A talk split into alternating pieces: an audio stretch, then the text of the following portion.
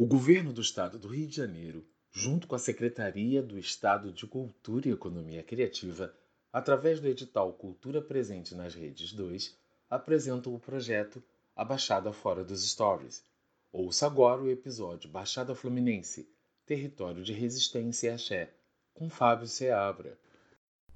Olá, eu sou Fábio Seabra e nesse episódio tenho por objetivo elucidar questões que permeiam o imaginário de muitos a respeito de Salvador como sendo a terra dos pretos e do candomblé. É preciso lembrar que o Rio de Janeiro, principalmente a Baixada Fluminense, possui um papel importantíssimo nesse cenário, que perpassa pela chegada de escravizados e ex-escravizados com seus códigos e sistemas religiosos. Duque de Caxias é um dos municípios da Baixada que mantém essa reunificação do povo de Axé. Comparada a Salvador, Caxias é a cidade do sudoeste brasileiro que, através de seus movimentos culturais e políticos, é a mais ativa nas ações, conscientizando a necessidade de união e fortalecimento da cultura preta nas costas de Candomblé. Porém, não só Caxias é mantenedora dessa continuidade e resistência religiosa e cultural.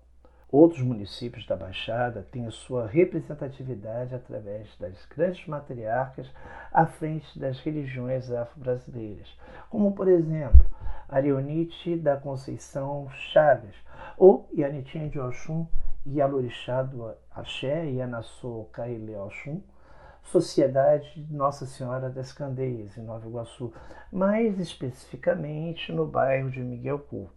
Em Miguel Couto também temos lá o terreiro Ilê Omi Ojuaru, de Mãe Beata de Iemanjá, personalidade da qual ainda vou aqui comentar com você no podcast. Bom, com grande destaque e polêmicas por sua naturalidade e cor de pele, Mãe Gisele de Iemanjá, a Gisele Cossar Binon, a francesa, Omindareuá, filha de Joãozinho da Gomeia, tinha seu terreiro, o Ileaxé Ataramabá, em Santa Cruz da Serra, município de Duque de Caxias. E já que cheguei em Santa Cruz da Serra, passo agora para o foco específico desse episódio, a história e legado de Mãe Regina do Bambuxê, Regina Topázio Sauser, que é brasileirado virou Souza. Mas, antes de me aprofundar sobre essa matriarca especificamente, tenho um desejo antigo de falar sobre uma família que é especial, a família da própria protagonista, a família Babuchê. Percebo que são sempre muito citados nas pesquisas e histórias da religião do candomblé. Entretanto, sempre como caminho para outros protagonistas.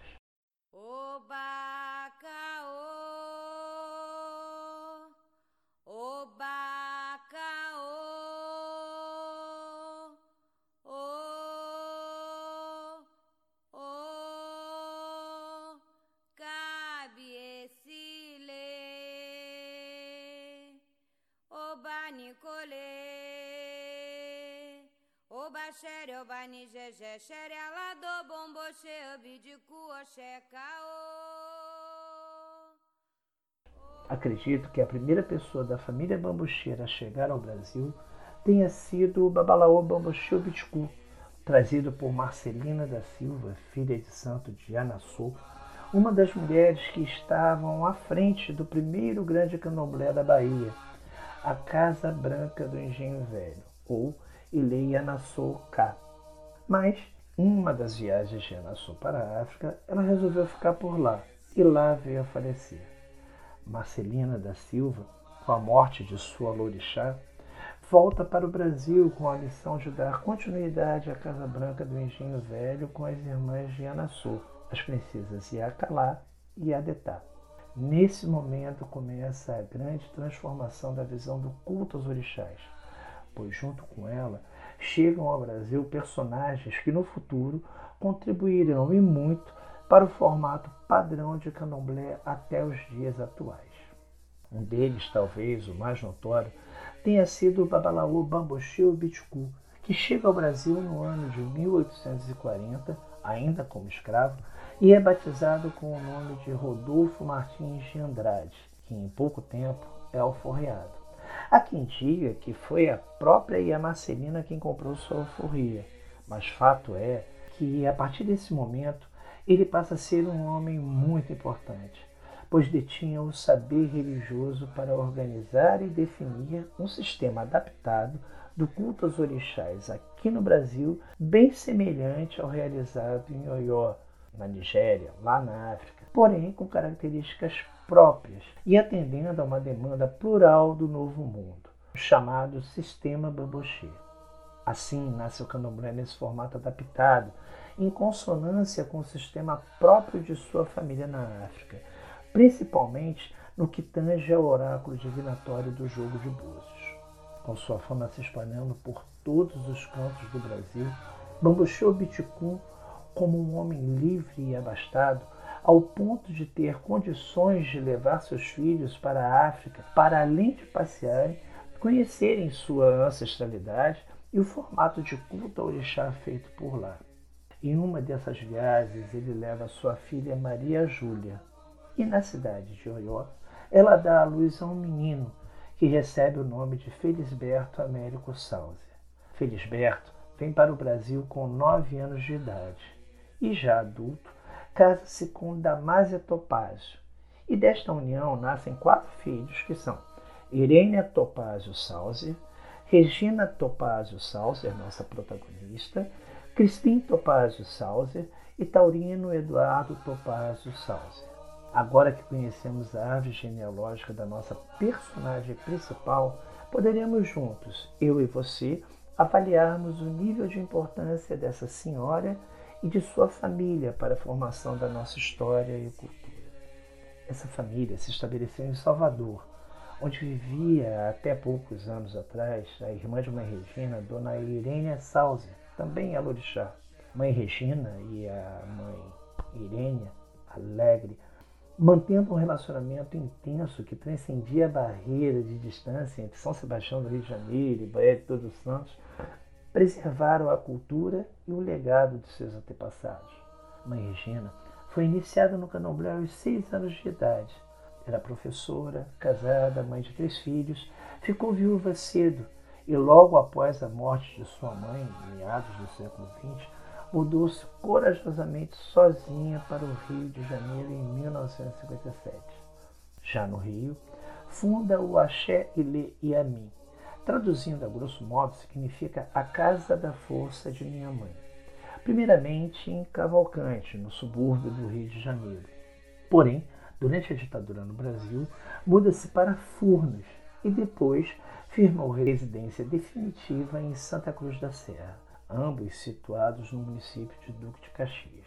A história de vida dessa grande mulher se mistura com a história do Brasil, de Salvador, do Rio de Janeiro e ainda de seus antepassados africanos, pois seus ensinamentos vinham de seu bisavô, o africano Bambuxê Biticu, e de seu pai, o africano Benzinho Bambuxê, ambos babalaôs e responsáveis pelo sistema Bambuxê implementado no Brasil.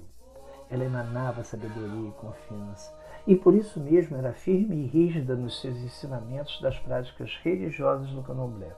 Seus conhecimentos e sabedoria eram tantos que no estado do Rio de Janeiro, aliás, em vários estados, incluindo Bahia, poucos eram os babalorixás e alorixás que não a consultavam para dar continuidade com segurança nos afazeres já apontados pelos seus orixás em suas casas de santo. Mãe Regina era como um dos pilares, alicerces de conhecimento que tranquilizava e dava a todos o que procuravam. Tanto que, em 2003, Mãe Regina recebeu das mãos do então ministro Gilberto Gil o prêmio Camélia. Esse prêmio fora recebido por ser uma das Ialorixás mais antigas e respeitadas do estado do Rio de Janeiro, mulher icônica e negra que dizia sempre uma determinada frase quando lançava um desafio: Eu sou um que dois não ganha. Com essas palavras, percebemos que a certeza em seu saber e a sua determinação a fizeram forte e muito confiante. Mas, em 25 de setembro de 2009, aos 95 anos de idade, Mãe Regina retorna ao Orum, morada dos orixás e dos nossos ancestrais, nos deixando aqui na terra no Aie. Ao final das cerimônias fúnebres, denominada Axixi, seu sobrinho carnal, Paiair do Axé Pilão de Prata, que fica lá em Salvador, através do jogo de búzios, determina a sucessão da casa de Imanjá, que permanece ilesa e seguindo todos os ensinamentos deixados por sua matriarca e agora respeitada ancestral Regina do Bambuxi. Hoje, seu bisneto Jorge de Xangu e sua neta Yalina do Xumaré, mãe e filho, dão continuidade à tradição bambuxê com muita dedicação e amor, por tudo que herdaram da avó, bisavó e Alorixá Regina de Emanjá. Enfim, ao falar de Mãe Regina e tê-la como referência, falei também sobre uma família mística que soube manter e repassar seus costumes e crenças, não só para o povo preto, mas para todos os brasileiros, ou seja, repassaram cultura, o valor da ancestralidade e da família, a importância da hierarquia como guia de conduta e mantenimento. Usando as palavras da Ebon Elaine Marcelina, neta de santo de Mãe Regina, que diz o seguinte: A história de a Regina do Bambuchê traz à tona as mães pretas que amamentaram o colonizador, as mãos pretas que acalentaram e alimentaram nossos algozes, os pés pretos que andaram para abrir caminho para eles, o corpo de nossas mulheres negras que foram usados para satisfazerem seus desejos e suas crueldades. E hoje usufruem da cultura deste povo negro que veio da África traficado, além de usurpado de sua língua, sua cultura, sua história, sua fé e, em dado momento, até de suas almas. Mas, contradizendo a tudo isso, nossos antepassados resistiram bravamente, morreram em nome do sonho de liberdade. E hoje, o que podemos fazer é eternizar todas essas mulheres negras, frutos destas crueldades, mas que estão aí, construindo, ou melhor, reconstruindo esta nação chamada Brasil, com o dever de mudar as mentalidades. Lindas e sábias palavras, Ebon Elaine, sua bênção. Em pleno século XXI, é de suma importância aceitar que o preto não teve e ainda não tem as mesmas oportunidades que os brancos, e que se é de indignar o fato de que quanto mais escura é a pele, mais preconceito e discriminação é. Nas casas de candomblé, percebe-se a resistência preta através das famílias de santo, a exemplo da família Bambuchê, que criou uma rede de proteção essencial para a preservação dos valores e tradições, costumes e fé desses povos, além de possibilitarem a reconstrução de identidades e a manutenção da cultura, filosofia, visão e cosmovisão africana do mundo, sem a qual os negros não teriam sobrevivido à escravidão.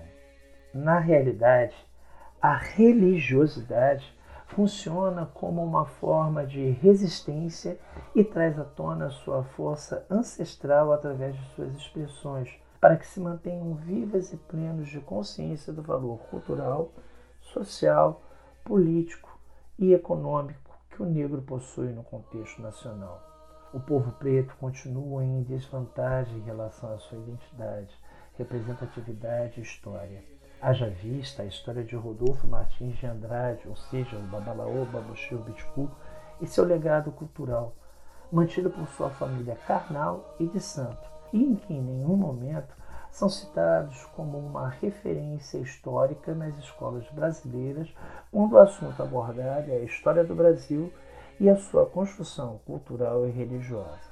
Alegam ou contestam como se fosse ideologia ensinar e informar ao nosso povo de onde viemos, como interagimos, socializamos com outras culturas, os povos originários, por exemplo, e formamos essa sociedade plural e diversa. Esta alegação se traduz em racismo estrutural. E quando parte dessa sociedade exclui, aparta, demoniza, julga e condena religiões de matriz africana, se traduz em racismo religioso. e denota a nossa ignorância cultural e histórica. Bom, infelizmente vou finalizando por aqui, porque ainda há muito a ser dito, muito a ser debatido e dividido com você. Mas procurei dar uma pincelada muito superficial no legado da família de uma mulher negra, periférica, séria, rígida e sábia, que nos ensinou muito sobre todos os assuntos da vida cotidiana através de sua fé e descrição. Sua bênção, Mãe Regina do Bambu Cheia, a toda a sua ancestralidade. Gratidão por seus ensinamentos. Obrigado, Baixada, por seu acolhimento em nossa história. Eu sou Fábio Seabra e conto com o seu comentário. Ele é muito importante para que nós, do blog e aí, possamos trazer até você mais e melhores conteúdos. Deixe lá seu comentário, dê uma sugestão. Bom, até a próxima.